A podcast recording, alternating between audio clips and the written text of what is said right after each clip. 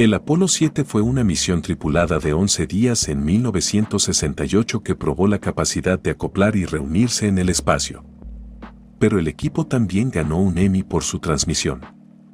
La misión abrió el camino al alunizaje del Apolo 11 menos de un año después. La NASA confirmó la muerte del astronauta Walter Cunningham y afirmó que fue fundamental para el éxito de nuestro programa de alunizaje. Un representante de la familia dijo que murió en un hospital de Houston el martes por causas naturales tras una vida plena y completa.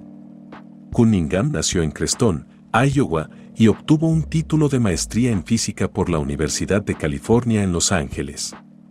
Mientras trabajaba como civil, fue uno de los tres astronautas elegidos para el primer vuelo espacial tripulado del programa Apolo.